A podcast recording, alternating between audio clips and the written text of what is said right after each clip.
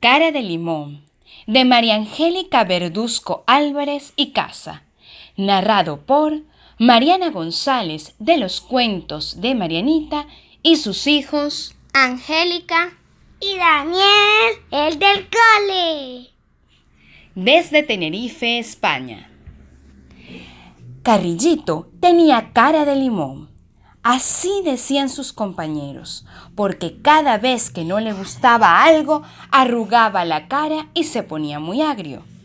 Se ponía agrio en la mañana porque no le gustaba la, que, la ropa que se iba a poner. Se ponía agrio al ir a la escuela. Se ponía agrio al hacer la tarea.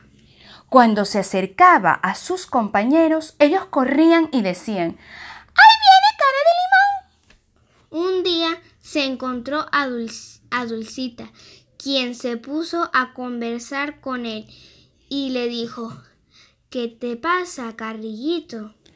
Cara de limón no se podía explicar qué era lo que pasaba y se ponía más cara de limón. Entonces Dulcita comenzó a enseñarle todo lo bello que había a su alrededor. Ella le mostró con otros ojos lo que antes le parecía tan mal.